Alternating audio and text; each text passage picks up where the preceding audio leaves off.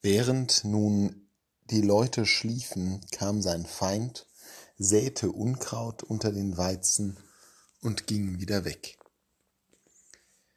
Jesus spricht in dem Gleichnis vom Sämann über das Himmelreich.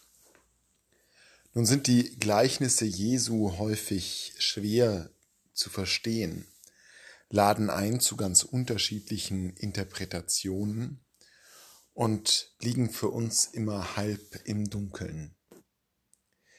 Einen Schlüssel bietet freilich die Einleitung mit dem Himmelreich ist es.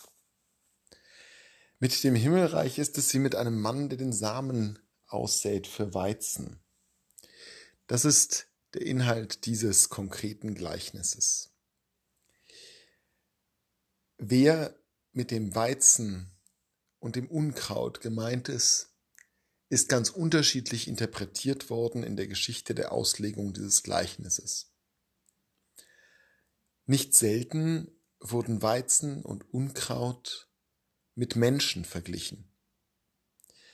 In einem Dualismus zwischen Guten und Bösen unterschieden.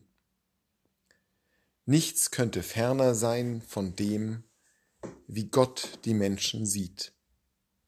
Er sieht die Menschen eben nicht als von vornherein festgelegt auf Gut oder Böse, auf Weizen oder Unkraut, so dass am Ende des Gerichts bei der Ernte, wie es in dem Gleichnis heißt, dann die Guten von den Bösen unterschieden werden könnten. Nein, wie ein sehr viel späteres Gleichnis bei Matthäus zeigt, nämlich das von den Schafen, die Guten und die Bösen stellen sich in gewisser Weise erst während des Lebens heraus. Durch ihre Taten werden sie gut und böse, nicht dadurch, dass sie von vornherein darauf angelegt wären, wie eine Pflanze. Was wohl eher damit gemeint ist, mit Weizen und Unkraut, sind die Gedanken, die Ideen, die Vorstellungen in unseren Köpfen. Denn mit dem Himmelreich ist es folgendermaßen. Und das Himmelreich ist ja etwas, was wir noch nicht haben, woran wir glauben, was wir erhoffen, worauf wir uns freuen aber nicht etwas, das wir bereits sehen und fassen könnten.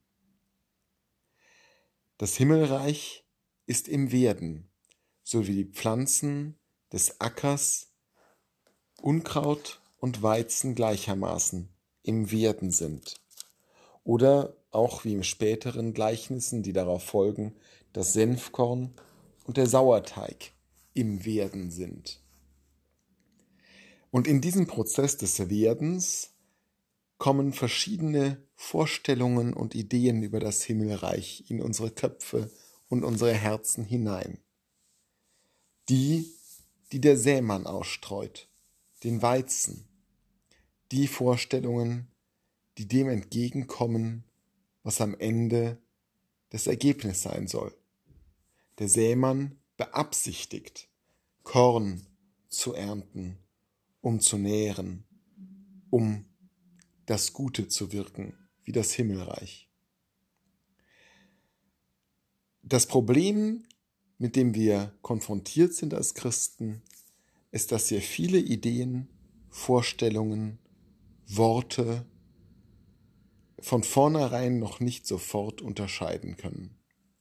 Wir wissen noch nicht, ob sie vom Sämann stammen und tatsächlich das Himmelreich betreffen oder vom Feind und uns irreführen und uns in falsche Richtungen bringen.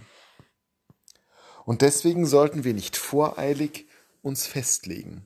Deswegen sollten wir wachsam und aufmerksam sein in den Ideen und Vorstellungen, die wir haben, in unser Herz und in unseren Kopf hineinlassen.